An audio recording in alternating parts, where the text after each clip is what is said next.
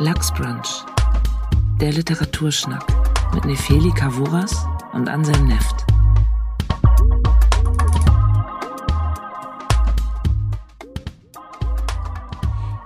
Herzlich willkommen zu unserer siebten Folge von Lachsbrunch. Ich freue mich, meinen wunderbaren Kollegen Ansem Neff zu begrüßen. Ja, hallo Nefeli. Hallo Ansem. Ansem, sind wir jetzt im siebten Podcast-Himmel mit der siebten Folge? Oh. Uh. ich sehe schon, du bist extrem gut vorbereitet heute. Es wird, es wird, es wird richtig gut werden. Ich habe den ganzen Morgen mich drauf gefreut, diesen Satz zu sagen. Ich kam mir so cool dabei vor. Oh Mann, ey. Haben wir, haben wir sonst irgendwas, was nichts mit dem Buch zu tun hat? Irgendwelche Mails, irgendwelche äh, Ankündigungen, Sachen aus dem Literaturbetrieb? Nee, ne?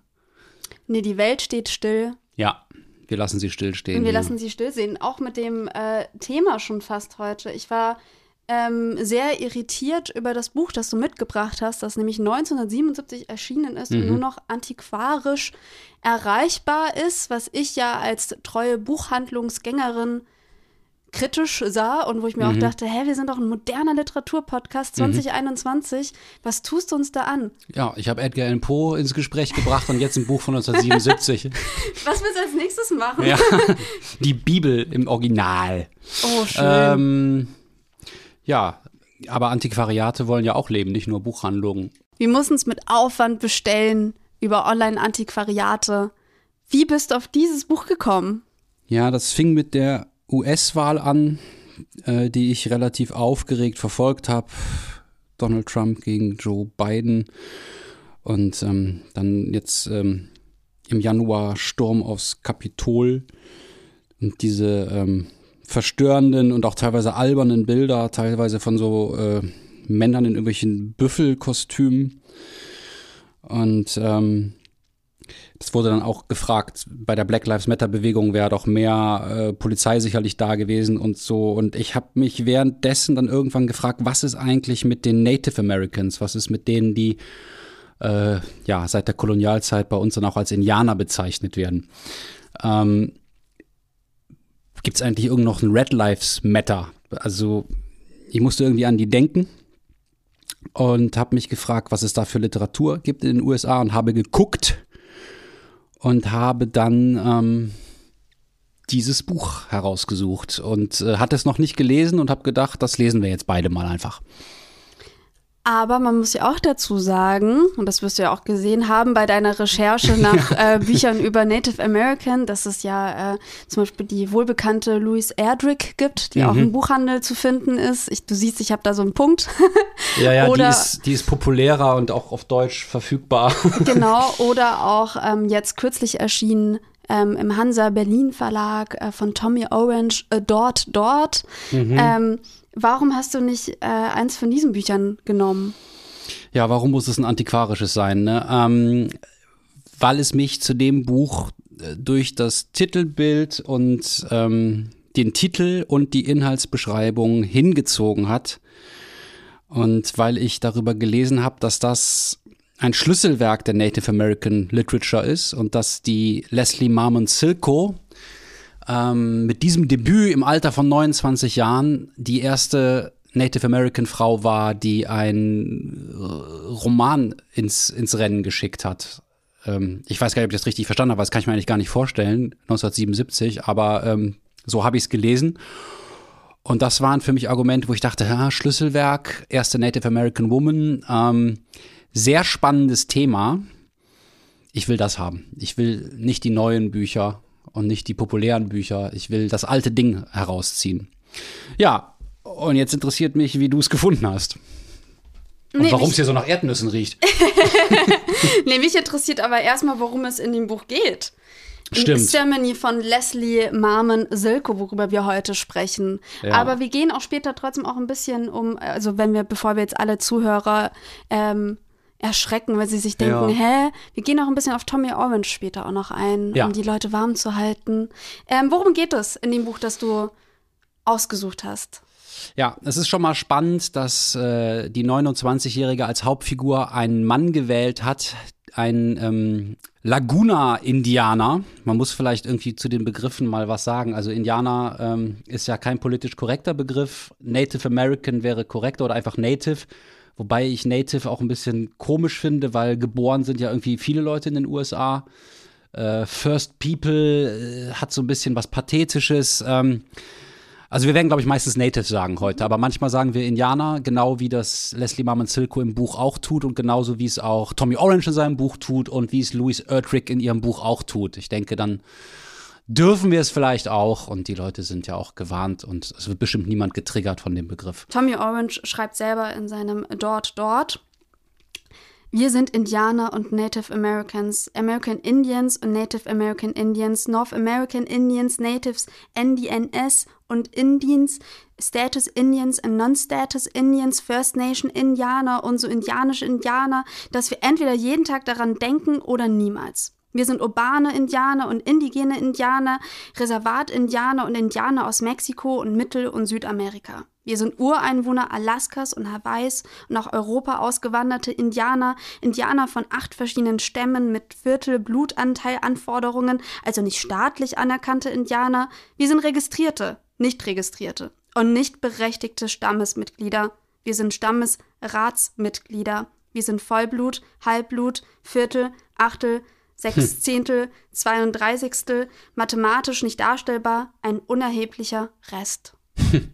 Das finde ich als Einstieg erstmal. Ja. Damit können wir vielleicht schon mal bearbeiten. Damit kann man arbeiten. Also äh, Tommy Orange sagt dann auch, dass solche Nachnamen wie Orange typisch sind für Natives und dass sie aber auch von den Weißen gegeben worden sind, diese Namen. Also dass die Indianernamen kaum aussprechbar sind oder schwierig sind und dann hat, hat man so hier Tommy Orange oder sowas. Ja, oder White oder Black.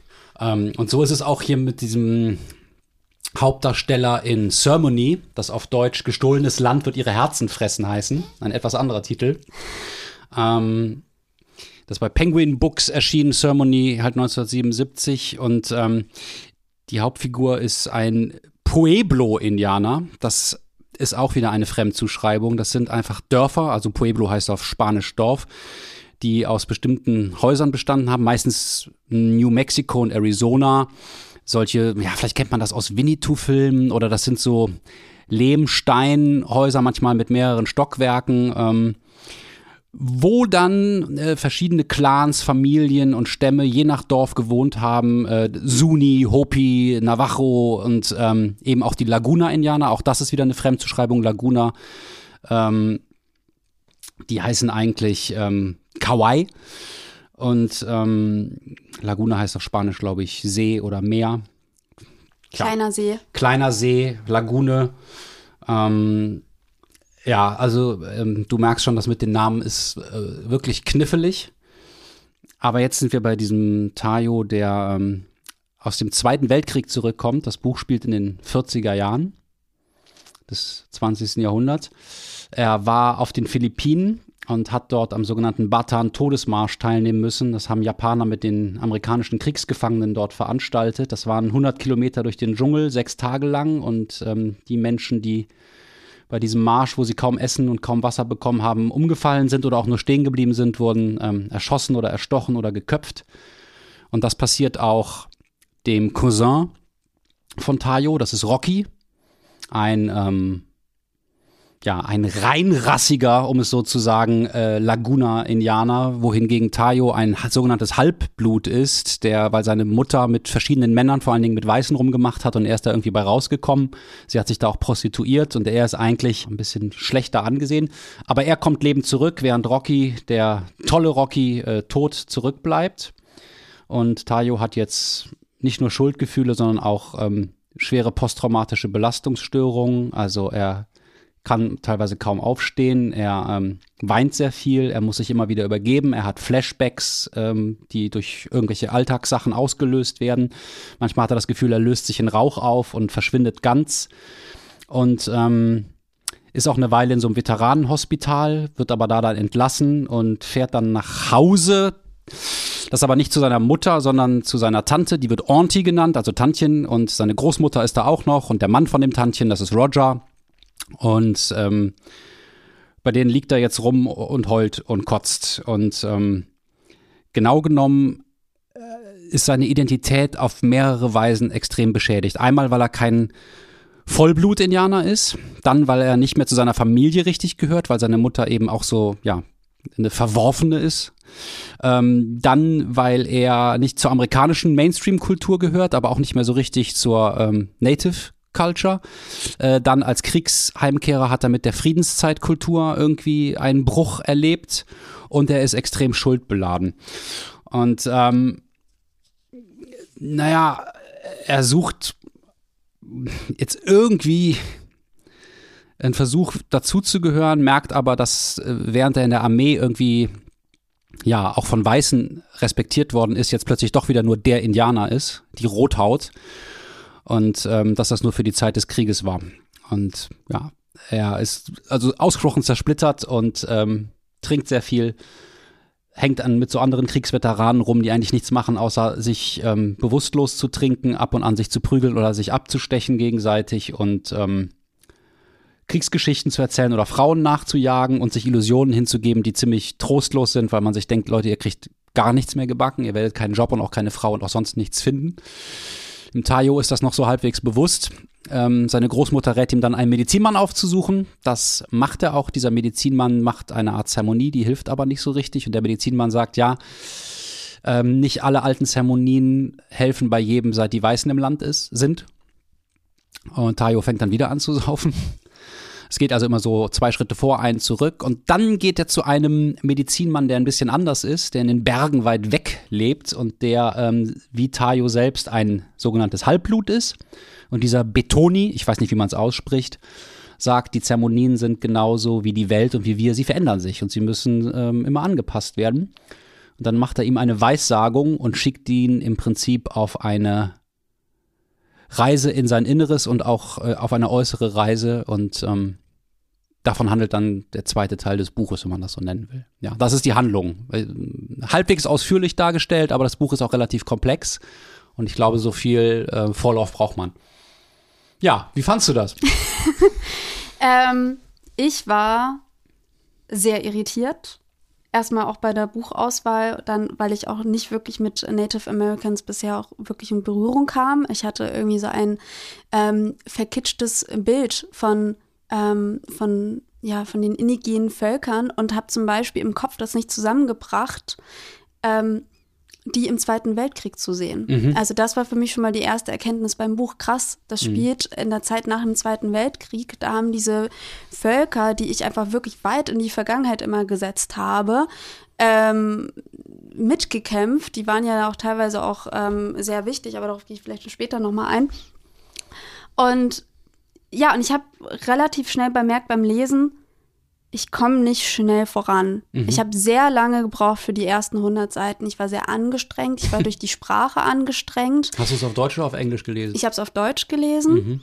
Ähm, und man muss auch dazu sagen, ich bin ein Kleinstadtkind und in diesem Buch kommen sehr, sehr viele Naturphänomene, nicht Phänomene, aber Naturbeschreibungen und Erlebnisse auf. Also ähm, da kommt der Geruch von den getrockneten Pfirsichen, da kommen die Farben der Blätter, das mhm. Wachs, äh, die wachsfarbenen, nee, nicht wachsfarben, die die Blätter fassen sich Wachs. Ich kann es so gar nicht mal wiedergeben, aber immer wenn ich das gelesen habe, habe ich gemerkt, Mist, ich kann mir das nicht vorstellen. Und dadurch, dass es aber so auch ein Teil ausgemacht hat vom Buch, habe ich gemerkt, ich komme, ich komme, ich dringe nicht richtig rein. Mhm. Und ich hatte ganz lange das Gefühl, ich werde ständig nach je jeder zweiten Seite irgendwie rausgeworfen. Mhm. Auch ähm, weil die Hauptfigur Tayo auch durch die, ähm, durch die Traumata, die immer wieder auch im Kopf durchlebt, durch seine mhm. Belastungsstörung, mhm. auch rausgeworfen wird. Mhm. Ähm, also er ist dann irgendwo zum Beispiel in einer Bar und plötzlich hat er ein Flashback und dann ist man mit ihm dann, äh, guckt den äh, toten Cousin an mhm. und ich bin total rausgeworfen und dann irgendwann ist es wieder in einer Bar und ich denke mir, was? ja. Und es war ganz lange für mich ähm, ja, hätte ich das jetzt nicht für den Podcast gelesen, hätte ich es wahrscheinlich am Anfang irgendwann wegge äh, weggelegt, weil ich gemerkt hätte, okay, das hat nichts mit mir zu tun auf den ersten Blick. Mhm. Also später merke ich dann doch, ah, das sind Sachen, die berühren mich auch trotzdem persönlich. Aber am Anfang dachte ich, das hat nichts mit mir zu tun. Ich könnte dazu eh nichts sagen, weil ich das Gefühl habe, ich dürfte jetzt als weiße privilegierte Frau eh nicht als äh, was zu den indigenen Völkern sagen. Und ähm, das ist irgendwie alles super. Ähm, ich, ich mag die Sprache nicht mhm. am Anfang. Ja, und das war so meine, mein, mein, war mein erstes Empfinden. Ging ja gut los, ja. Ging erstmal gut los. ähm, dann, als es dann wirklich um die Heilung ging und um diese Verzweiflung ähm, mit den eigenen äh, Traumata klarzukommen, ähm, da hat das für mich dann eine Wendung nach und nach bekommen. Also, dass ich auch gemerkt habe, ah, okay, dieses Buch ist eigentlich selber eine Zeremonie, Zeremonie im Grunde, mhm. könnte man sagen. Also es erzählt nicht nur eine Zeremonie, sondern man ist wirklich mittendrin irgendwie dabei. Und irgendwann hatte ich dann so diesen, ähm, so einen Schaltknopf im Kopf, dass ich dachte, okay, ich lasse mich jetzt drauf ein. Ich gehe jetzt quasi mit Tayo mit. Ich akzeptiere, dass es für mich befremdlich ist. Und ich erlebe, ich versuche das einfach jetzt näher zu erleben und einfach mal meine ganzen Vorbehalte wegzulegen. Mhm. Und dann habe ich immer noch sehr langsam gelesen, weil ich mich trotzdem das sehr anstrengt, kulturell. Mhm. Ähm, aber ich konnte dem sehr viel abgewinnen. Mir ging es nicht ganz so. Ich bin leichter reingekommen. Ähm, fand aber auch, dass die Geschichte ja so westlichen Erzählprinzipien nicht unbedingt entspricht. Also so die große Plotschule ist das nicht ähm, weil die Geschichte extrem meandert. Und nicht, es geht nicht um Fortschritt. Es geht nicht um, oder zumindest meistens nicht, um ich äh, fange da an und komme auf jeden Fall dahin, sondern es bewegt sich im Kreis. Und ich finde das aber wichtig, weil das für mich zu der Kultur, glaube ich, gehört ein zyklisches Zeitverständnis, wo man nicht denkt, wir fangen mit wenig an und haben immer mehr und mehr und mehr. Wir haben Wachstum, wir haben Kapitalismus oder wir haben das Christentum, das auf ein Heil hin orientiert ist, sondern wir leben mit der Natur, Frühling, Sommer, Herbst, Winter und dann kommt wieder der Frühling. Und mal gibt es mehr, mal gibt es weniger und mal kommt eine Dürre und mal kommt wieder Regen. Und wir müssen gar nicht dagegen mit ewigem Fortschritt angehen, sondern wir gehen mit dieser ähm, zyklischen Entwicklung und Sachen, die vor 500 Jahren passiert sind, können heute noch eine Bedeutung haben wohingegen Sachen, die gerade passiert sind, vielleicht gar nicht so wichtig sein müssen. Und so ist das Buch auch, äh, dass Sachen ähm, aus der Vergangenheit plötzlich total gegenwärtig sind. Und das passt gleichzeitig natürlich auch zu, den Trau zu der Traumatisierung, wo man merkt, was der jetzt gerade erlebt, ist nicht das Entscheidende, sondern was der vor zehn Jahren erlebt hat oder was in, in seiner Kindheit war, kommt plötzlich hoch. Und die Zeit dreht sich immer einfach nur um eine statische Erde herum und verändert diese wieder und dann ist sie wieder gleich und dann verändert sie wieder. Und sich darauf einzulassen, fand ich ziemlich cool. Die Naturbeschreibung fand ich wunderschön. Ich fand die Sprache extrem gut. Es sind ähm, ganz viele zartfühlende Bilder, die ich total gut sehen konnte. Ich hatte richtige Vorstellungstrips dabei und finde auch, dass das zum Buch passt, weil das ist hier nicht das Naturkulisse ist und Objekt, sondern Tiere und Pflanzen und die Erde selbst und Berge sind Protagonisten, weil das um eine beseelte Sicht auf die Natur geht. Also ähm, um Verbindung, um die Verbindung von einem Menschen mit der Natur, um wieder Heiler zu werden. Und ich fand es sehr schnell klar, dass diese persönliche Identitätskrise von ihm die Identitätskrise der gesamten indigenen Bevölkerung mit beinhaltet und habe gedacht, ey, eine 29-Jährige bürdet sich so ein krasses, welthaltiges Thema auf, hatte da unglaublichen Respekt und ich finde sogar, dass sie das auch noch meistert. Mhm. Also ich finde, dass sie dem Thema auch noch gerecht wird und denke, das ist ein Meisterwerk. Mhm. Ähm, ja, das äh, von meiner Seite. Äh, was, wo ich dir auch auf jeden Fall recht gebe, was ich aber relativ spät erst für mich gemerkt oder verstanden habe, ist, dass dieses Buch nämlich auch nicht von den ähm, von den indigenen Völkern erzählt, sondern wirklich aus der Sicht heraus. Also mhm. das ist nicht irgendwie von oben drauf geguckt und mit einer westlichen Brille drauf geguckt, damit es die ganze Welt versteht, sondern das ist wirklich, ich habe also ich habe das Gefühl, in der Geschichte, in einer anderen Kultur wirklich drin zu sein und ganz mhm. viel da zu verstehen und auch neu zu lernen. Und äh, witzig, dass du das auch mit der Zeit sagst, weil sie hat nämlich auch selber in einem Interview auch gesagt, dass ähm, sie glaubt, ähm, also Geschichten erzählen ist einer der Grundthemen für sie auch im Schreiben und auch die alten mhm. Geschichten auch wieder immer neu zu verwenden und zu gucken, wie können, also sie versucht nicht die ähm, alten Geschichten ähm, ihres Stammes quasi neu zu interpretieren, aber Geschichten zu schreiben, die gleiche Nachricht übertragen im Grunde. Mhm. Und sie meinten mich auch, dass die Zeit nämlich nicht linear verläuft in ihrem Stamm, sondern auch wirklich zyklisch. Mhm. Ähm, und deswegen fand ich das gerade so schön, als ich dich das habe hören sagen, weil ich dachte, ah, Ansem hat da mehr verstanden als ich, weil ich habe das, als ich das dann von ihr gelesen habe, dachte ich, ah, okay, das macht Sinn, aber ich habe es beim Lesen selber Mhm. noch nicht so gerafft. Ja, ich auch nicht von Anfang an, das hat gedauert, aber ich habe ähm, im Studium der vergleichenden Religionswissenschaft eben mich mit verschiedenen Kulturen und eben mit verschiedenen Zeitverständnissen beschäftigt Ah. und kenne auch so ein bisschen Literatur von irgendwelchen indigenen Völkern oder religiöse Texte und deswegen bin ich da vielleicht schneller drauf gekommen und auch schneller bereit gewesen zu sagen, okay, ich bewege mich jetzt hier wirklich äh, aus meiner Komfortzone raus weil das nicht so erzählt ist, wie europäische Literatur erzählt und weil es auch nicht auf demselben Denken basiert. Gleichwohl, ich kenne mich ja jetzt nicht so gut mit indigenen Gedankenwelten aus. Ich glaube aber, dass ähm, die Leslie Marmon Silko, die selber, ich glaube, Tochter einer Laguna-Indianerin und eines ähm, mexikanischen Katholiken ist und vielleicht auch noch irgendwo einen europäischen Vorfahren hat, einen spanischen, ne? ähm, dass sie selber auch Western-Motive aus der europäischen Kultur, aus der US-amerikanischen Kultur, aus der weißen Mehrheitskultur mit reinbringt, weil ich glaube, der Roman lebt total von Fusion. Also Dinge zu mischen wie Native und Weiß, wie äh, Vergangenheit und Gegenwartsbezug, wie ähm, naturverbunden und modern, wie ähm, magisches Denken und Kritik am magischen Denken, ähm, wie männlich sein, aber Männlichkeitsbilder dekonstruieren, ähm, zu seinem Stamm gehören, aber eigentlich ein Halbblut sein. Und Beispielsweise dieser Rocky ist deswegen so spannend, sein, sein Cousin, mit dem er aber ein bruderähnliches Verhältnis hat und der dann im Krieg stirbt, weil der möchte sich assimilieren an die weiße Kultur. Der möchte mit den Natives nichts mehr zu tun haben und ist ein super Student und ein super Footballer und will mit den Weißen zusammen einfach Karriere machen. Und das lassen die Leute in seinem Stamm zu und sagen, ja, das ist eigentlich vielleicht auch ganz cool. Ne? Und er guckt so ein bisschen geringschätzig auf die alten Riten oder dass sie sich bei Tieren entschuldigen, wenn sie die getötet haben. Und sagt so, ey, das ist einfach nur ein Tier. Und man denkt, ah ja, der Tejo ist genau das Gegenteil davon, aber eigentlich sind sie so zwei Möglichkeiten, mit der Moderne umzugehen und keine dieser Möglichkeiten ist falsch oder richtig, sondern im Gegenteil, es geht dann darum, eine Synthese zu finden. Und das, das, das für mich ist das wirklich eine ganz tiefe Einsicht in Heilung, in Identitätssuche und Findung, in Vereinigung der Gegensätze, um zur Heilung zu kommen. Und obendrein ist es eine Heldenreise, wie sie von Joseph Campbell beschrieben ist. Das ist ein, ja, ein Mythenforscher gewesen. Der hat, glaube ich, Literaturwissenschaft und Sprachen studiert und hat sich viel auch mit indianischen Mythen beschäftigt und hat ein Buch geschrieben, das heißt Der Held mit den tausend Gesichtern. Die Übersetzung ist aber nicht so gut, man muss es auf Englisch lesen. Ein Buch, das ich jedem und jeder ganz dringend ans Herz lege, um Kulturen überhaupt zu verstehen.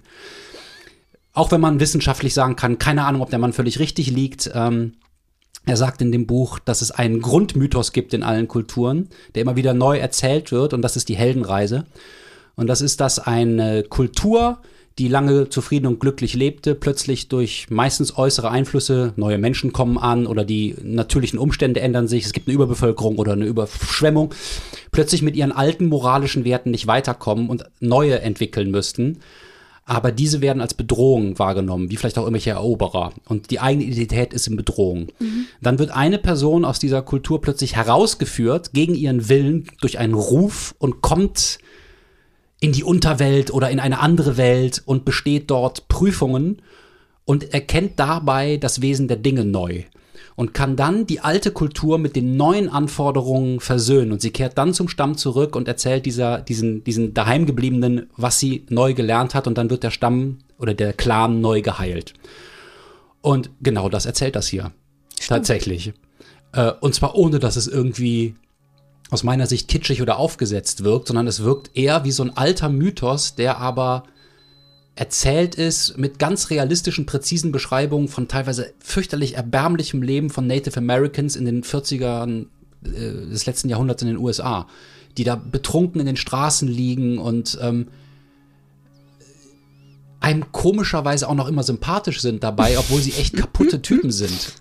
Also ich weiß nicht, wie es dir ging. Also das sind ja so Männer, wo man eigentlich denkt, oh Gott, ich krieg Angst. Das sind wirklich gruselige Männer, die betrunken Auto fahren, Frauen anlabern, sich prügeln aber irgendwie wirken sie auch so hilflos und kindlich und ähm, ich habe das Gefühl, dass die Leslie Marmon Silko mit ganz großer Liebe auf diese Figuren schaut. Und sie sagt auch im Vorwort, was ich auch schon total spannend fand, als ich das gelesen habe, dass sie von solchen Männern umgeben war als Kind und dass sie das Gefühl hat, von denen auch gut erzogen worden zu sein. Mhm. Und dass sie verstehen wollte, was geht in denen vor und deswegen dieses Buch angefangen hat. Also als sie selber eine Depression hatte. Also was allein für ein irrer Ansatz. Also ich habe nur Bewunderung für ja. diese Frau. Doch, auf jeden Fall. Ähm, ich, ich, das kann ich im Buch auch sehr abgewinnen, dass ich das Gefühl habe, die Autorin liebt alle ihre Charaktere und ähm, erzählt die deswegen alle sehr feinfühlig. Ich habe kein, nie das Gefühl gehabt, ein Charakter oder irgendwas wirkt jetzt aufgesetzt, sondern ähm, alles wirkte extrem nahbar. Ich würde kurz eine Stelle aus dem Buch vorlesen, mhm. in dem nämlich die, die Jungs nämlich sehr, sehr, ähm, ja, sehr deutlich werden, weil ich nämlich auch gerade gleich mit dir darüber sprechen möchte, über die, ähm, die dieses Leben von als ähm, Mixed Race und mhm. dieses, also Mixed Blood und was das, also ich fand das so spannend, weil ich finde, das kann, kann man ja auch an, auf andere Kulturen übertragen, von wegen, wo gehöre ich zu, wo mhm. will ich dazugehören und auch die, die vielleicht sich sicherer fühlen in ihrer Zugehörigkeit, weil sie vielleicht mhm. ähm, eben einer klaren Abstammung haben oder so. Ja, wo möchten die eigentlich hin? Ähm, da geht es nämlich, die sitzen nämlich zusammen in der Bar und erzählen über ihre Erfahrungen, Erfahrungen, nachdem sie Uniformen, also westliche ah, ja. Uniformen Lustig, tragen. die Stelle habe ich mir auch rausgeschrieben. ähm, auf Seite 51 genau, ist die, ne? genau. Ja. Weiße Frauen haben mich nie angesehen, bis ich diese Uniform anzog. Und dann war ich ein US-Mariner. Das weite Gott. Und sie kam haufenweise angerannt. Den ganzen Krieg über hieß es, Hey Soldat, siehst du aber gut aus. So viel schwarzes, dickes Haar. Tanz mit mir, sagte das blonde Mädchen. Los Angeles war die größte Stadt, die ich in meinem Leben gesehen habe. Alle diese Straßen, hohen Häuser, nachts überall Lichter. Ich habe noch nie so viele Bars und Musikboxen gesehen. All die Menschen von überall her, sie tanzten und lachten. Sie haben mich nie gefragt, ob ich Indianer bin, haben mir so viel Bier verkauft, wie ich trinken konnte. Damals habe ich mit Geld nur so rumgeschmissen, hatte meinen Armeesold. Meine Uniform doppelt gestärkt und meine Stiefel spiegelblank. Ich meine, diese weißen Frauen haben sich um mich gerissen. Jawohl, haben sie. Einmal bin ich mit einer Blondine nach Hause gefahren. Sie hatte einen großen 38er Bug, guter Wagen. Sie hat mich den ganzen Weg fahren lassen. Hey, wer ist mit einer Runde dran? ja. Und das fand ich irgendwie ähm, so spannend, weil man merkte, dass es nämlich aus der Sicht ähm, äh, von, von, den, von den Jungs, die eben äh, klarer ähm, in indianischer Abstammung sind. Also mhm. die sind nämlich nicht wie unser Hauptcharakter, nämlich ähm, quasi äh, Mixblatt. Wie, wie sagen wir das jetzt? Wollen wir uns Ja, Halbblut. Halbblut. Harry, Harry Potter und der Halbblutprinz. es, es, es, sind es alles unangenehme Begriffe. Es ja. sind wirklich unangenehme, unangenehme Begriffe, aber wir müssen uns jetzt auf irgendwas festlegen. Also erst, erst ähm, Tayo ist ja ein Halbblut und die, die nämlich äh, Ganzblut sind, sage ich jetzt einfach nur als, äh, mhm. als adäquat dazu. Die ähm, streben schon fast an, wiederum weiß zu sein. Weil manche, das ist ja, ja manche, mhm. weil das das nächst Bessere ist. Also man ja, guckt ja. immer so, was ist auf mhm. der nächsten Stufe. Während für Tayo, der möchte eigentlich vor allem in seiner Familie angehörig mhm. und zugehörig sein. Und seine Familie ist eher noch traditionell und die finden, können sich damit abfinden, dass Rocky westlich sein möchte, weil die wollen ja das Beste für Rocky. Und das mhm. Beste ist ja, naja, wenn er studieren geht, wenn er halt mhm. die, die weiß-westliche Wissenschaft äh, glaubt und so. Damit können die sich abfinden. Aber er möchte ja ähm, dort zugehören, wo er nun mal gerade ist. Und mhm. das wäre ja bei den Ganzblut indigenen Völkern. Mhm. Und ähm, das fand ich schon mal ganz spannend, weil das ist ja eine Sache, die man auch auf andere Kulturen ähm, äh, übertragen kann. Wenn man guckt, wie fühlen sich hier migrierte Menschen oder die Kinder von migrierten Menschen oder mhm. so, wo möchten die dazu gehören? Das sind selten eigentlich die Länder, aus denen sie wirklich herkommen, sondern das sind die Länder, wo sie jetzt gerade sind und wo ihre Schulkameraden oder so sind. Ja, Nefeli, du hast doch auch so einen sogenannten Migrationshintergrund. ich habe auch einen sogenannten äh, Migrations... Wie, wie ist das? Du bist aber in Deutschland geboren, ne? Ich bin in Deutschland geboren, aber dadurch, können wir auch kurz eingehen, deswegen wahrscheinlich fand ich das nämlich auch äh, spannend, ähm, dadurch, dass ich äh, zum Beispiel nicht Griechisch kann oder so, war ich immer das schwarze Schaf in der Familie und mhm. die Deutsche in der Familie, mhm. während ich mich in Deutschland selber nicht als die Deutsche fühle, sondern immer das Gefühl habe, ich müsste noch mehr Büroklammern besitzen, um artig deutsch zu sein, quasi. Wer hat ähm, dir das erzählt mit den Büroklammern? ich, wahrscheinlich ich selber. Das ist ja die Sache, dass man überlegt, ähm, was muss man tun, um wirklich dazuzugehören? Mhm. Und dann macht man irgendwie kom komische Sachen. Und das, Und das hast du das Gefühl, dass man das in Deutschland klar mitgeteilt bekommt irgendwie, wie du sein sollst? Also hast du das so gespürt? Es gibt einen gewissen Ja. Anpassungsdruck auf dich, ja, auf jeden Fall. damit ich du Deutscher als Deutsch bist? Ja, schon, Und? auf jeden Fall. Ja. Was, was muss man da tun? Ähm, Bürokratie beherrschen. Ja, wirklich? Als, als ja, Jugendliche? Als Jugendliche, naja, sowas wie, also ich hatte das eher gar nicht selber das Problem, sondern eher das Gefühl, dass meine Eltern sich nicht so richtig anpassen können. Und Mhm. mir war das dann peinlich, wenn dann auf den, keine Ahnung, also ja, auf den Zetteln irgendwie so die Unterschrift fehlte von meiner Mutter Ach oder so, sowas. Also mhm. solche Sachen, dass ich das Gefühl hatte, oh, ich müsste meine Mutter das mal zehnmal sagen ähm, oder so. Aber ähm, oder dass ich ähm, immer Hürde mit der deutschen Sprache hatte. Also bis heute noch denke ich irgendwie, man merkt mir voll an, dass ich, ähm, dass meine Muttersprache eigentlich Griechisch ist, nur dass ich weder Griechisch noch Deutsch richtig kann.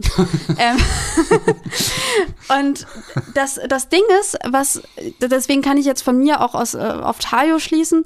Bei mir führte das so ein bisschen zu ähm, Selbstwertkomplexen. Also, dass ich denke, okay, ich muss das und das machen, um dazuzugehören, weil ich nirgendwo richtig dazugehöre. Das ist ja bei Tayo auch ein bisschen so. Und bei Tayo, Tayo ist ja total anfällig für Schuldgefühle. Und ich habe das Gefühl, dass auf jeden Fall bei ihm auch der Zusammenhang. Also dadurch, dass er sich nicht richtig zugehörig fühlt, fühlt er sich ja total schuldig, weil er ähm, Rocky nicht retten konnte und weil er auch nicht dabei war, als sein Onkel gestorben ist. Ja, Joshia oder Josia ist mit, den, Josia, mit den Namen, ja. das müssen uns die Zuhörerinnen und Zuhörer wirklich verzeihen. Ähm, Wer es besser weiß, möge es uns sagen. Ne? Auch Betonie, der Medizinmann. Ich habe leider keine Ahnung, wie man das spricht. Äh, Josia, der Onkel, ähm, ist auch tot, als er zurückkommt. Hat er Genau. auch Schuldgefühle. Ja. ja. Ähm, Und dann ja. hat er noch wegen einer dritten Sache Mhm. ähm, Schuldgefühle, weil ähm, er dann ähm, äh, es regnet nicht mehr.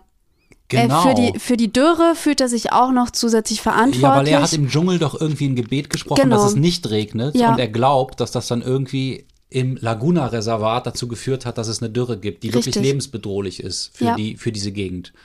Wo man sich denkt, was für eine Last für diesen jungen, jungen Kerl. Also Ja. der fühlt sich nicht nur für den Tod von seinen äh, zwei engsten ähm, Bezugspersonen, weil die, die, die Onkel, also die, die Brüder von den Müttern sind eigentlich ja bei indigenen Völkern oft das männliche Role Model, habe ich gelesen. Mhm. Mehr als die Väter, wo es oft mehrere auch gibt. Tatsächlich, also in so Mhm. einer äh, Familie. Also es ist ein bisschen anders.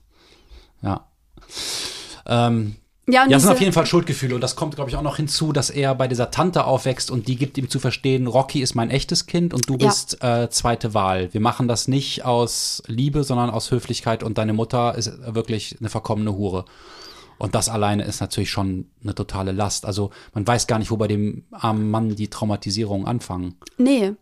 Und wie soll man da wieder rauskommen? Ja. Also, das ist ja nicht nur die, ähm, das, die Belastungsstörung durch die, die Kriegserlebnisse, die geheilt werden muss, sondern sind ja auch so kle- kindliche Strukturen, wo man sich denkt, boah, man wünscht ihm einfach, dass er sich einmal genug fühlt und dass er sich darauf ausruhen kann, auf, auf die Person, die er ist. Aber es hängt auch alles miteinander zusammen. Es hängt alles Nämlich, zusammen. dass er in den Krieg überhaupt geht, das liegt meiner Ansicht nach daran, dass Rocky, der ihn nie Bruder nennt, Mhm. als sie bei diesem Armeeanwerber sind, der sagt, ja Leute, kommt zur Armee, da seid ihr wer, da kriegt ihr Geld, da, da, da finden wir solche Jungs wie euch richtig cool. Da sagt Rocky, oh, das würde ich gern machen, weil ich möchte mir dann auch so ein fettes Auto kaufen wie der, weil Rocky ist Materialist. Das Ja. ist, also mehr zumindest, das ist Tayo nicht. Und dann sagt er, wie wär's, Bruder? Mhm. Dann nennt er ihn Bruder und da kann Tayo nicht sagen, nee, äh, geh du mal alleine. Und gleichzeitig ist es aber so, also da äh, unterwirft er sich im Grunde Rocky und denkt sich so, gut, dann mache ich das ja mit. Aber bei einer Sache, wo er dann trotzdem festhält, ist, Rocky hält ja nichts von der, ähm, äh, von der Medizin, die, also von der, von der Heilung oder von Zeremonien. Der hat dann auch immer so Beispiele, wo er sagt, hier die Wissenschaft, in der Schule habe ich das anders gelernt. Ähm, und ähm, so wie wir mit unseren Rindern umgehen, das ist ganz falsch. Und ähm, Tayo hingegen, der bleibt daran hängen, dass er sagt, nee, die Geschichten von uns, die haben trotzdem auch was Wahres. Und da besinnt er sich irgendwie drauf. Ich stelle mir das einfach total krass vor, wenn du äh, so eine alte, reiche Kultur hast, wo deine Großmutter noch fest mit verwoben ist und du lebst aber in einem Land, wo die absolute Mehrheit der Menschen eine ganz andere Kultur äh, kennen und praktizieren und dir das Gefühl geben, du bist irgendwie so ein Freak, der irgendwie abergläubisch ist. Und diese Natives, die wurden ja auch in Schulen gebracht, wo ihnen klargemacht wurde, dass das alles Bullshit ist, ihre ganzen alten Mythen und Stories und Riten und dass sie jetzt mal vernünftige Wissenschaft lernen sollen. Und das macht doch einen ganz großen Zwiespalt in einem, dass man sagt, ja, diese starken Menschen, stark, weil sie beherrschen das Land ja nun mal, die sagen mir, das ist richtig, aber eigentlich habe ich auch gelernt, dass das richtig ist. Soll ich jetzt das eine ablehnen oder das andere? Und wer bin ich überhaupt? Weil man ja sich nicht nur alleine definiert, sondern man wird durch das Umfeld definiert, durch die eigene Familie, durch die Gesellschaft. Ähm, und das ist ja genau ein Konflikt, der nicht lösbar scheint. Und dass sich die, also dass sich die Leslie Marmon Silko dann da, da äh, hinbegibt und sagt, ich thematisiere das nicht nur, sondern ich löse das. Ich äh, schaffe ein Buch, das wie eine Zeremonie ist, weil ich glaube, Geschichten erzählen hat die Kraft zu heilen. Wir erzählen nicht Geschichten zum Entertainment, das mögen mhm. die Weißen machen. Wir erzählen Geschichten, um äh, uns zu verbinden mit unseren Ahnen, mit uns selbst, mit der Natur, mit der Geschichte, äh, mit der Zukunft. Im zyklischen Zeitverständnis mhm. ist das ja möglich. Und Verbindung ist Heilung, weil Trauma bedeutet Kappen von Verbindung. Mhm. Und dann sagt sie am Ende sowas, oder das sagt ja nicht sie, aber Tayo kommt zu der Einsicht, ja, die Weißen mögen das Land gestohlen haben, aber man kann Land nicht stehlen, was gehört keinem. Kann, es ist ja kein Besitz. Wir gehören dem Land. Ja. Und die Menschen, die eine Verbindung zu dem Land haben, haben eine Verbindung zu dem Land. Die, die es nicht haben, haben sie nicht. Das ist das, worauf ich mich fokussiere. Und solche Sachen kommen da ziemlich viele vor, äh, ja, wo es mir kalt den Rücken runterläuft, muss ich sagen. Ähm, weil, weil das Problem so krass ist. Also es ist wie so ein Riesenberg vor einem, wo man denkt, scheiße, ey, das Land ist besetzt. Und ich meine, die haben da jetzt noch gar nicht drüber gesprochen, wie brutal die Geschichte für die indigenen Völker verlaufen ist. Die ja. vielleicht irgendwann mal, bevor Kolumbus da antanzte, fünf bis zehn Millionen gewesen sein sollen. Und dann, ähm, als General Custer und solche Leute da waren, da waren es noch 200.000. Mhm. Heute sind es drei Millionen wohl. Mhm. Und da gibt es so viele schlimme Geschichten. Also Thomas Jefferson, der dritte Präsident der USA, der äh, diese ähm, Unabhängigkeitserklärung, diese auch äh, mitverfasst hat, äh, der sagt, alle Menschen sind gleich. Ne? Der hatte irgendwie auf seinem Anwesen 175 Sklaven und hat dazu aufgerufen, die Indianer zu vertreiben und mhm. die Unkultur auszulöschen. Und es gab Kopfgeldprämien auf, auf diese Menschen. Es gab äh, mit Pocken infizierte Decken, an denen sie gestorben sind. Es gab das Problem, dass die Eisenbahnbauer fast alle Büffel erschossen haben und damit die Lebensgrundlage kaputt gemacht haben. Der nächste Präsident nach Jefferson, Andrew Jackson, hat wirklich dazu aufgerufen, Indianer zu ermorden, wenn man sie nicht vertreibt. Und das ist übrigens das große Vorbild von Trump gewesen, dieser Jackson. Der hat ein Bild von dem im Oval Office aufgehängt, Andrew Jackson, und den als Mann mit großem Herzen bezeichnet. Es war ein Sklavenhalter, es war ein Rassist, es war ein äh, Native-Hasser der gesagt hat, wir müssen die wirklich ausrotten, die Kultur. Und das hat man mm, ziemlich stark versucht bis so zur Mitte des 20. Jahrhunderts. Und, und dann lebst du da äh, in deinem eigenen oder im Land deiner Großeltern, Ur Urgroßeltern und bekommst das Gefühl, du bist hier bestenfalls geduldet und du bist ärmer, weniger gebildet und du bist abergläubisch und deine alten Riten und Stories sind doch der letzte Dreck. Äh, aber du sagst, aber mich davon lossagen, wer bin ich denn dann? Und ich finde diese, diese Herausforderung so groß, dass ich dann nicht mit irgendwelchen positiven ähm, Ansätzen gerechnet hätte in dem Buch. Ja. Und das, das finde ich sehr beeindruckend, ja. Ähm, wo greife ich da ein? Also, ja, ich bin, ich komme auch in den Redeschwall. Nee, das ist aber auch gut. ähm, das, mein, mein grundsätzliches, äh, meine grundsätzliche Herausforderung diesmal, das sage ich jetzt auch mal kurz vorab, ich habe für keine unserer Folgen bisher so viele Notizen gemacht wie für diese Folge. Mhm. Und trotzdem habe ich das Gefühl, boah, ich weiß immer noch so wenig, mhm. weil das einfach eine ganz große Geschichte ist. Also diese ganze Weltgeschichte, die man ähm, ja irgendwie auch mitliest, wo ich das Gefühl immer habe, so, okay, wenn ich das jetzt lese und es kommt mir neu vor, ist es jetzt für deren Kultur, ist es komplett bekannt oder ist es jetzt wirklich was von Leslie Marmon Silko ausgedacht mhm. und da jetzt einfach, also die, diese Unwissenheit, die ich habe, ist sehr, sehr, sehr groß und trotzdem habe ich das Gefühl, so viel zu lernen. Ich Mhm. habe Ja, natürlich das geht mir auch so, ja. und äh, das ist Ich bin da auch teilweise verloren in dem Buch. Ich habe es auch auf Englisch gelesen und ähm, kannte immer wieder Begriffe nicht. Also Normal People auf Englisch zu lesen war ein, ein Spaziergang. Und hier habe ich gedacht, ach du liebes bisschen, habe mir dann auch die deutsche Ausgabe besorgt. Die ist von 1981 von Ruckner und Bernhard. Aber die ist leider, die Übersetzung ist leider nicht besonders gut. Da sind grammatische Fehler, da sind sinnverstellende Sachen drin, sind wahnsinnig viele Rechtschreibfehler. Ähm, Kurz Unterbrechung, dieses Buch muss unbedingt gut neu auf Deutsch übersetzt werden. Wer immer das jetzt hört und das machen kann, bitte mach es. Ja, auf jeden Fall. Es würde sich sehr, sehr, sehr lohnen, weil das Buch einfach ähm, großartig erzählt ist und auch so erzählt ist, wie ich noch nie etwas gelesen habe. Alleine durch die Form, durch dieses ähm, Prosa und Gesangmischung und sowas. Ach ja, das haben wir noch gar nicht besprochen. Genau. Da sind indianische Gesänge drin, äh, alte Stories. Alte Storys sind auch drin. Was- Perspektivwechsel, plötzlich bist du in der Perspektive einmal in der ersten Person bei einer Frau, bei einer Prostituierten. Äh, also wo man denkt, das ist einfach wahnsinnig schlechtes Handwerk aus europäischer Sicht. Das haben wir überhaupt nicht gestört. Nehme ich auch nicht. Ähm, auch die Zeitsprünge. Es ist äh, letztendlich alles folgerichtig, wenn man sich auf diese Art von Weltsicht oder auf diese Art von Erzählung einlässt, oder? Also, wenn man sich irgendwann, wie, wie es bei mir war, ich als Vorbild, ähm, äh, von den gängigen Lesarten, die man hat, einfach loslöst und sagt, man lässt sich jetzt darauf ein, dann kann man sich auch wirklich darauf einlassen, dann ist es eine tolle, tolle Erfahrung. Ähm, was für mich eine neue Erkenntnis auch war, ich habe ja auch am Anfang so ein bisschen gepöbelt, ist zu weit gesagt, aber ich, ich hatte ja so totale Schwierigkeiten, diesen Landbezug und damit meine ich nicht nur Land im Sinne von, das ist das äh, Gebiet und äh, das ist die, die Kultur, sondern auch den Erdbezug irgendwie. Ähm, damit hatte ich also Schwierigkeiten und immer mehr und mehr habe ich verstanden, dass das ja einfach ein großer Bestandpunkt dieser Kultur ist und das erzählt auch ähm, Leslie Marmon Silko selber auch in einem Interview in Leipzig.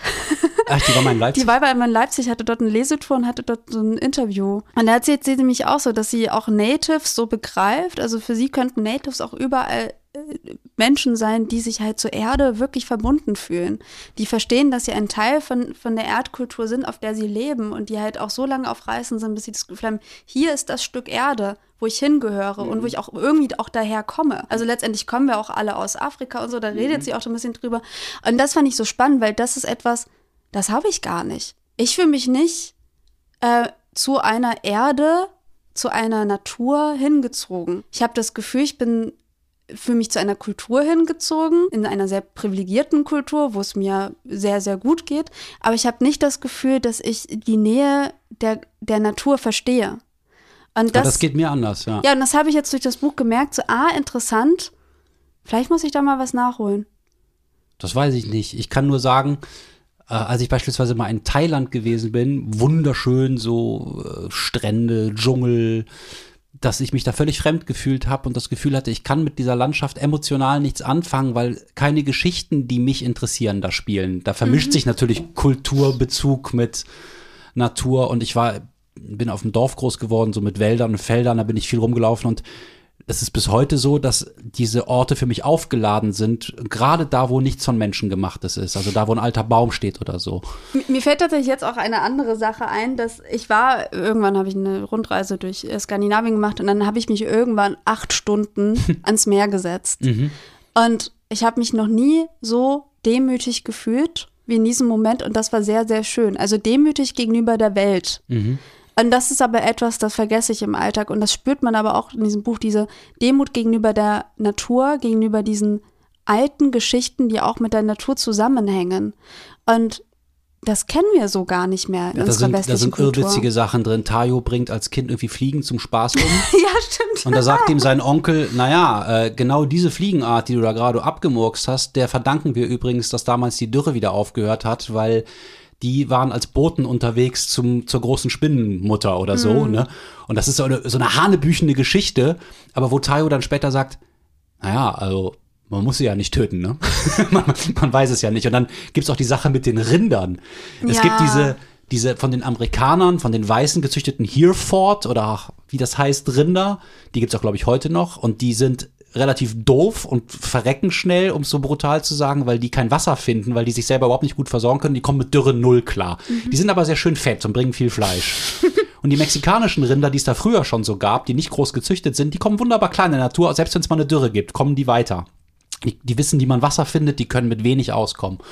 Und Tayo, ähm, eine seiner Aufgaben ist, eine, eine verschollene Rinderherde wiederzufinden. Der sucht genau die und sagt, nee, wir züchten die jetzt weiter. Oder wir benutzen die. Äh, da geht es auch immer so um Tradition und Moderne. Ähm, ich komme von den Tieren kurz weg, weil da gibt es ja auch noch diese Frau, CE oder wie die Ja. heißt. Das heißt irgendwie in der alten Laguna-Sprache Fels. Und die ist gleichzeitig Flamenco-Tänzerin mal gewesen und so ein bisschen so eine verlebte Schönheit, und dann aber auch so eine mystische Figur, die Tayo einführt, nicht nur in die körperliche Liebe, sondern auch in die spirituelle Verbindung. Also ich würde sagen, Fleischeslust und Spiritualität sind hier die gleiche Sehnsucht. Also Tayo sehnt sich nach ihr, nach der Vereinigung und das ist aber alles, das umfasst alles. Und man merkt, wie verletzlich und abhängig er eigentlich von der Fruchtbarkeit im übertragenen Sinne dieser Frau ist. Und das meine ich auch mit ein bisschen Dekonstruieren von Männlichkeit, weil für Männlichkeitskonzepte, wie ich sie so kenne, ist es immer wichtig, letzten Endes die Frau zu beherrschen, sich über sie zu stellen oder sich als äh, Max, also das, das höchste der Gefühle wäre Gleichwertigkeit, aber dass er so eigentlich in ihr versinkt und sagt, ähm, leite mich, führe mich, ich, äh, ich vermisse dich so sehr, ich muss, ich muss so weinen. Das ist so anders als im Western, wo am Ende der Westernheld dann wegreitet und sagt, ich kann hier nicht bleiben, Baby. Und die Frau weint. Und die Frau weint und er reitet in den Sonnenuntergang, weil er kann nicht bleiben. Hier ist es genau anders, Ja. dass Tayo sagt so, oh Gott, oh Gott, wie soll ich das eigentlich ohne dich dann schaffen? Und sie sagt, es wird schon, wird schon irgendwie gehen. Aber das ist auch das Spannende, weil er, ähm, er braucht so viel und er kompensiert auch sehr viel. Also äh, Mhm. wie alle anderen. Und ich habe das auch mal nachgelesen. Es gibt auch eine Statistik, dass ähm, die Ureinwohner heute auch, ähm, dass da einfach mit Alkoholsucht, also dass es immer noch ein sehr großes Problem das ist. ist ja in dem Roman auch wirklich kaum auszuhalten, genau, und das gesagt. ist aber anscheinend die Realität. Das bei Tommy Orange wird ja auch ordentlich Ja. gepichelt. Ja. Ähm, und äh, naja, Alkohol, wann trinkt man Alkohol? Das, das müssen wir jetzt nicht anführen. Mhm. Und ich hatte das Gefühl, okay, er ver- versucht sich ja erstmal durch Alkohol zu kompensieren, das klappt aber natürlich gar nicht. Dann ist ja auch klar, dass wenn er eine Zeremonie macht, dass er in der Zeit eigentlich auch keinen Alkohol konsumieren darf. Mhm. Das finde ich insofern spannend, weil es tatsächlich auch ähm, bei der westlichen Medizin so ist, dass wenn du zum Beispiel eine Therapie machst, darfst du auch nicht regelmäßigen Alkoholkonsum machen. Sollte man zumindest nicht, Ja. ne? Ja. Mhm. Ähm, und dann ist diese Zeremonie und dann ähm, entscheidet er sich ja auch gegen Alkohol und fängt aber mit der Liebe an. Mhm. Und da habe ich mich gefragt, ist das jetzt wirklich Liebe oder ist das jetzt einfach nur eine andere Form zu, von, von Kom- Abhängigkeit, und Kompensation. Ja. Mhm. Das würde sagen, das ist nicht klar. Wird auch nicht klar. Es wird auch nicht darüber geurteilt, aber es ist da. Also das, und das fand ich auch spannend, weil ich auch dachte, naja, das kennt man ja auch aus dem eigenen Mhm. Leben oder das ist jetzt nicht etwas, wo man sich denkt, da lernt man was von der Kultur, sondern einfach nur vom Menschsein. Ja, Ich finde es faszinierend, wie gleichzeitig schwach und liebevoll und letzten Endes gutmütig Leslie Marmon Silko Männer darstellt. Mhm. Also, die sind, das sind ja teilweise echt Idioten. Ja. Die sind auch gewalttätig obendrein noch. Aber ich merke keinen Groll, Sie hat, sondern eher so ein ganz tiefes Verstehen wollen, dass sie sagt so, was, warum sind sie so? Was machen die da? sie wurde natürlich auch gefragt, warum sie eigentlich einen männlichen Mhm. Charakter, Hauptcharakter gewählt hat. Und da hat sie gesagt in einem anderen Interview, dass sie ähm, Du hast ein paar Interviews Ich gelesen, habe ein paar Interviews ne? gelesen. Ich habe auch ein paar Videos mit ihr angeguckt. Ich fand, die ist, das kann ich auch nur empfehlen. Die ist einfach auch von ihrer ähm, ähm, Ausstrahlung her eine sehr herzliche, also genauso herzlich, wie sie auch im Buch irgendwie als Erzählerin Okay, rüberkommt. Ähm, das ist toll. Ähm, ich hätte sie gerne mal als Lehrerin irgendwie. Also ich hätte das Gefühl, ich könnte ihr, glaube ich, lange zuhören und viel Mhm. von ihr lernen. Und auf jeden Fall sagte sie, dass sie, sie wollte explizit diese ähm, äh, Traumata-Geschichte erzählen und dass halt auch so, dass ein, ein Riesending ist, dass so viele ähm, indianische Männer auch in den Zweiten Weltkrieg Ja, weil sie auch involviert Geld waren. und Anerkennung wollten. Ne? Genau, die waren- genau wie die viele Schwarze bis heute zur Armee gehen, weil das Ja. eine Möglichkeit ist, dann doch noch irgendwie was zu reißen. Bei vielen Stämmen war es so, dass bis zu 80 Prozent der indianischen Männer in den Zweiten Weltkrieg mitgezogen sind. Und das war Für ein Land zu kämpfen, das sie Das- selber das- eigentlich für genau. Idioten hält. Und das war dann auch der Schneidepunkt in der ähm, Geschichte. Also davor waren die ja wirklich eher getrennt, also die indianischen Bevölkerung in Reservaten und Mhm. die westlichen in den Städten. Und danach zogen auch viele indianischen Völker, Familien auch Mhm. in die Städte rein. Also das fand ich dann auch spannend, dass der Zweite Weltkrieg wirklich so ein, so ein Schnittstelle, also so ein Schnittpunkt war. Und sie meinte halt, sie wollte diese Traumata-Geschichte erzählen. Und das ist halt eine ähm, in dem Fall männliche Geschichte, aber ihr ging es halt um was Größeres, was über Mhm. das ähm, Gender-Konstrukt einfach hinausgeht. Also sie möchte einfach ein anderes Thema verhandeln. Ähm, ja, was die, mit, eine zerstörte Identität, die wieder sich ja, aufbaut. Neu. Heilung, Heilung. Ja. Sie möchte eigentlich Heilung erzählen. Und sie meinte, sie musste das Buch auch selber schreiben, um to stay sane. ja. Und ähm, Das ich, merkt man auch, dass sie da irgendwie ein bisschen um ihr Leben schreibt. Ja. Also das ist halt, das ist schon wirklich sehr intensiv, sehr wenn man sich darauf einlässt, ja. Ja.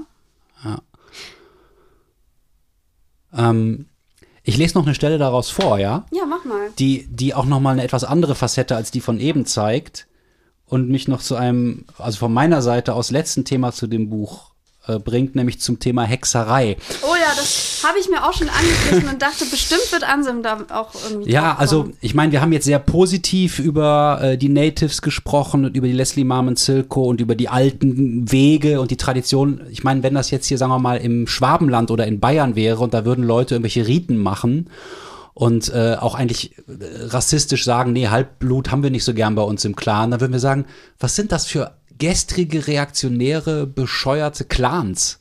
Ne? Also ähm, das ist halt, wenn es weiter weg ist, ne, wenn es in einer anderen Kultur ist, bei Buddhisten oder bei Natives, dann ist man milder gestimmt als im eigenen Land, wo man dann sagt, äh, nee, äh, was, was, warum wollen die Schwaben jetzt irgendwie für sich bleiben oder so, ne? Die sollen sich doch gefälligst mit allen mischen und ihre alten Bräuche mal aufgeben oder so, ne? Und das ist natürlich ambivalent. Also, ähm, und ich finde, wie sie das macht, sehr gut, weil sie ähm, schon großen Respekt vor den alten Traditionen hat, aber nicht gerade sagt, ähm, dass man die Moderne ausklammert und dass man die Weißen verteufelt und dass man ähm, so in so einen Groll-Widerstand geht. Ähm, aber hier ist eine Stelle, wo Tayo gerade die Rinder versucht zu befreien, indem er so einen Draht aufschneidet. Das ist, finde ich, auch alles wahnsinnig fesselnd, wie er da die, hinter diesen Rindern her ist. Das ist wie in so einem Traum, ganz intensiv. Das ähm, ist sowieso auch eine Eigenart des Buches. Das ist alles sehr vital erzählt. Also, Aber man muss es vermutlich mehr als einmal lesen. Ja. Und vermutlich, das ist das Schlimme auf Englisch, weil die deutsche Übersetzung leider nicht gut ist. Ich lese trotzdem auf Deutsch.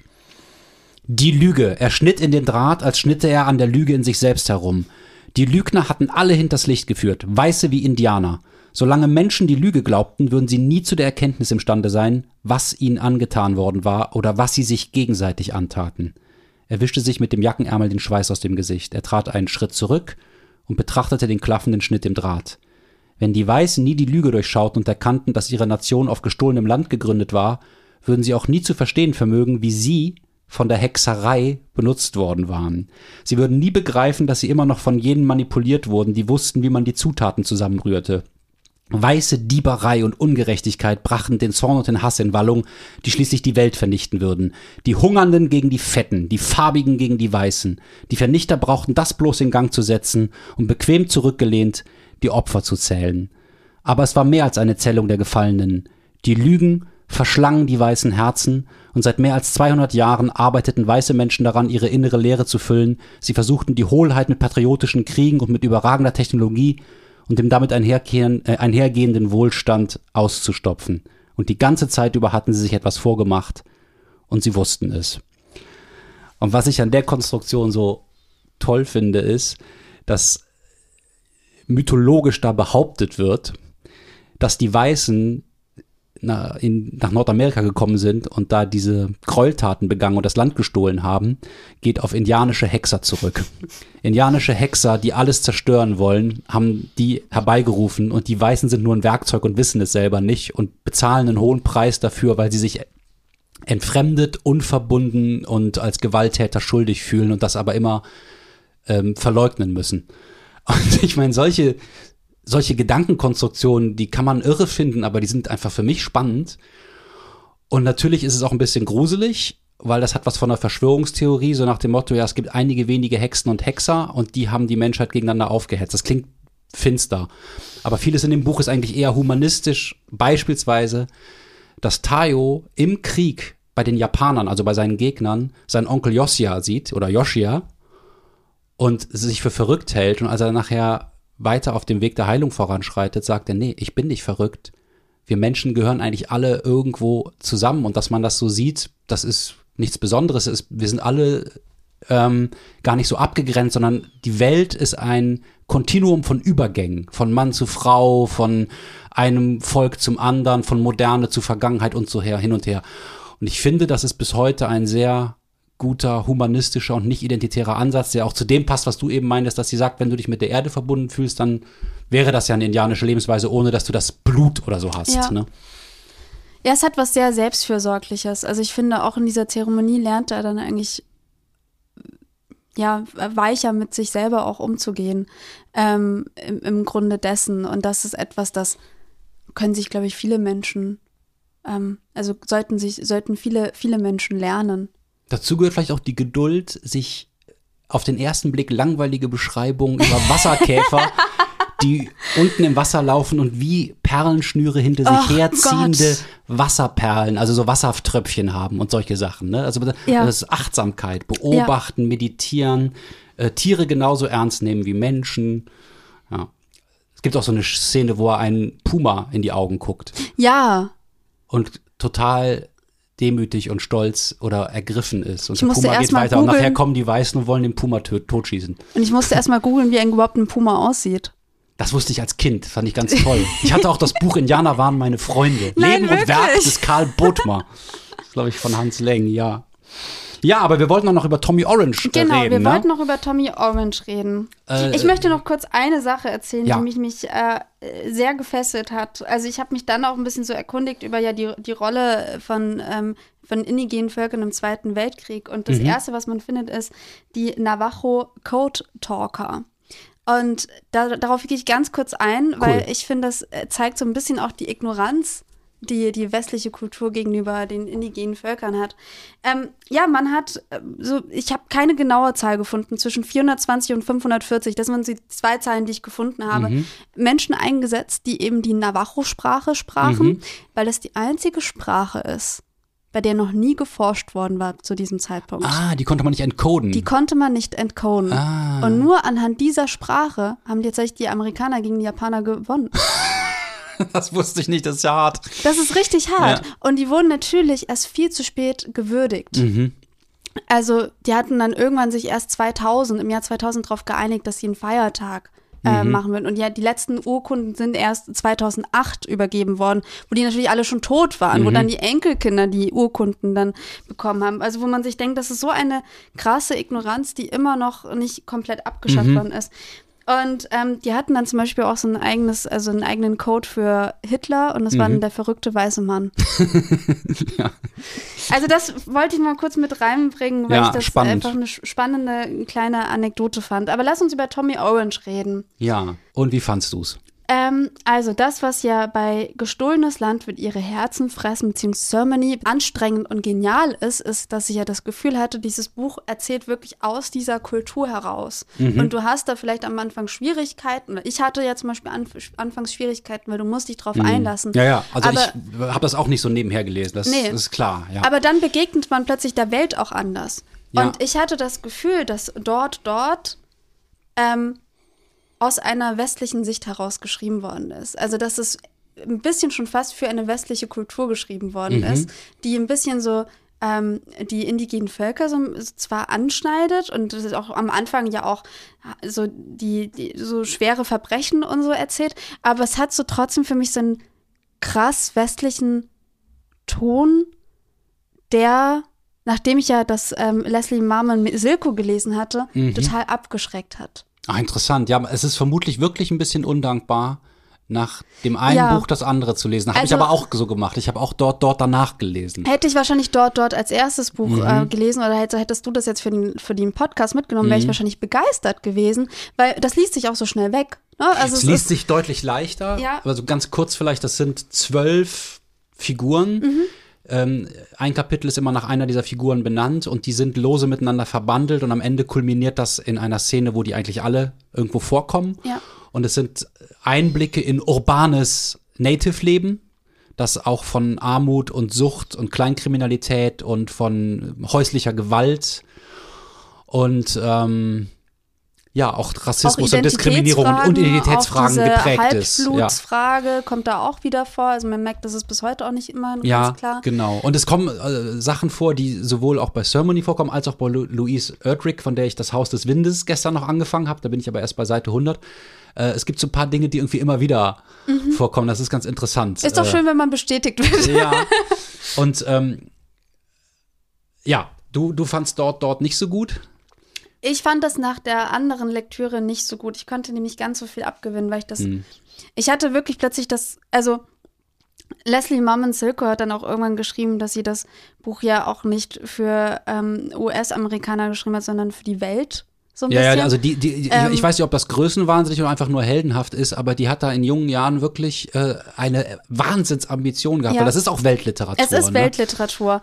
Und dann ist dann das andere für mich, das dort, dort. Aber ich, das ist, ist, ist schon unangenehm zu sagen, weil es ist trotzdem ja ein gutes Buch. Man kann es wirklich gut äh, lesen, aber ich habe das Gefühl, das wird mir gar nicht hängen bleiben.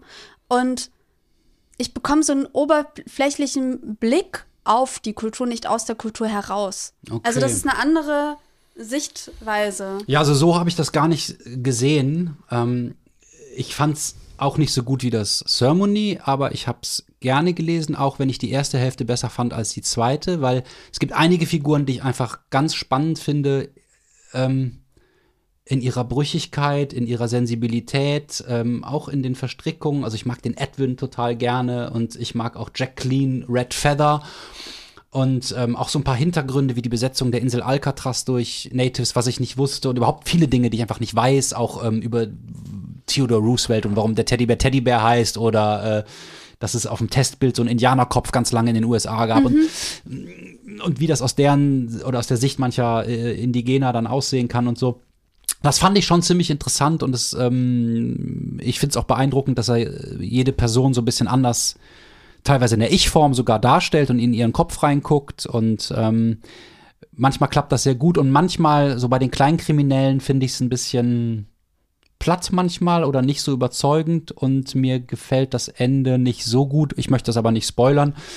Ähm, trotzdem würde ich sagen, das lohnt sich, das zu lesen. Und bei Haus des Windes von Louise Erdrich, was ich gerade lese, das liest sich auch sehr gut und ich finde es auch interessant. Und ich glaube, für die Menschen, die nicht so geübte Leserinnen und Leser sind äh, und sich für Natives interessieren, sind das beides tolle Bücher. Ja. Und Ceremony, wenn man mal viel Zeit und starke Nerven hat, äh, kann man das auf Englisch oder Deutsch sich zu Gemüte führen, oder? Wahrscheinlich sogar eher auf Englisch dann. Anselm, Nee, Du vielen- hast das ja mitgebracht, nachdem du ja die Bilder aus dem Kapitol Mhm. gesehen hast. Hat das jetzt nochmal deine Sicht auf diese, auf diesen Kapitolsturm geändert oder wie blickst du da jetzt nochmal drauf zurück? Ja, ja, also tatsächlich habe ich ja jetzt rausgefunden, dass, ähm, und zwar durch das Buch, das muss ich auch noch erwähnen, von Adam Mattioli, das heißt Verlorene Welten, die Ureinwohner Amerikas oder so. Warte mal, ich gucke mal, ob ich das hier finde. In meinen Unterlagen. Ara Mattioli, ist ein Schweizer Historiker. 2017 hat er äh, das veröffentlicht. Verlorene Welten, eine Geschichte der Amerikaner Nordamerikas.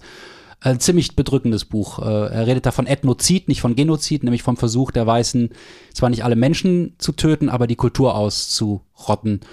Und da kommt das auch vor mit Andrew Jackson, diesem großen Indianer, Hasser und Jäger und der dann das große Vorbild von Donald Trump gewesen ist. Und das habe ich dadurch jetzt irgendwie zum Beispiel erfahren. Und ich habe dann auch noch mal gedacht, wie krass das ist, da mit so einer Selbstgefälligkeit als weißer Mann da oben zu stehen und ähm, die Minderheiten zu missachten, die Frauen verächtlich zu machen und ähm, damit auch noch so viele Menschen zu mobilisieren und so viele gerade weiße, eigentlich arme Männer, die irgendwie perspektivlos sind, dann auch noch damit so QAnon-Verschwörungen auf seine Seite zu ziehen. Das ist alles so bedrückend. Und da ist irgendwie das Buch von Leslie Marmon Silko auch irgendwas wie ein Trost, weil für mich auch da so mitschwingt, keine Schuldgefühle und kein Groll gegen andere. Ja. Egal, ob du weiß Buch. oder indigen bist, löse dich von den Schuldgefühlen und löse dich von dem Hass auf andere und sieh, wo zwischen Widerstand und Reibung die Verbindungen zwischen uns allen sind und wie wir das wieder kitten könnten. Und ja, Ja. Ich fühle mich jetzt so selig. ja, ich bin den Tränen nah, wir sollten. Ja, wir sollten, heute das, ist, das reicht jetzt. ähm, lest dieses Buch. Und wenn da Verlage zuhören, macht eine Neuübersetzung. Holt das wieder in die Buchläden. Ja. Das hat mich gefreut, Nefeli. Mich auch. Danke. Bis zum nächsten Mal. Tschö.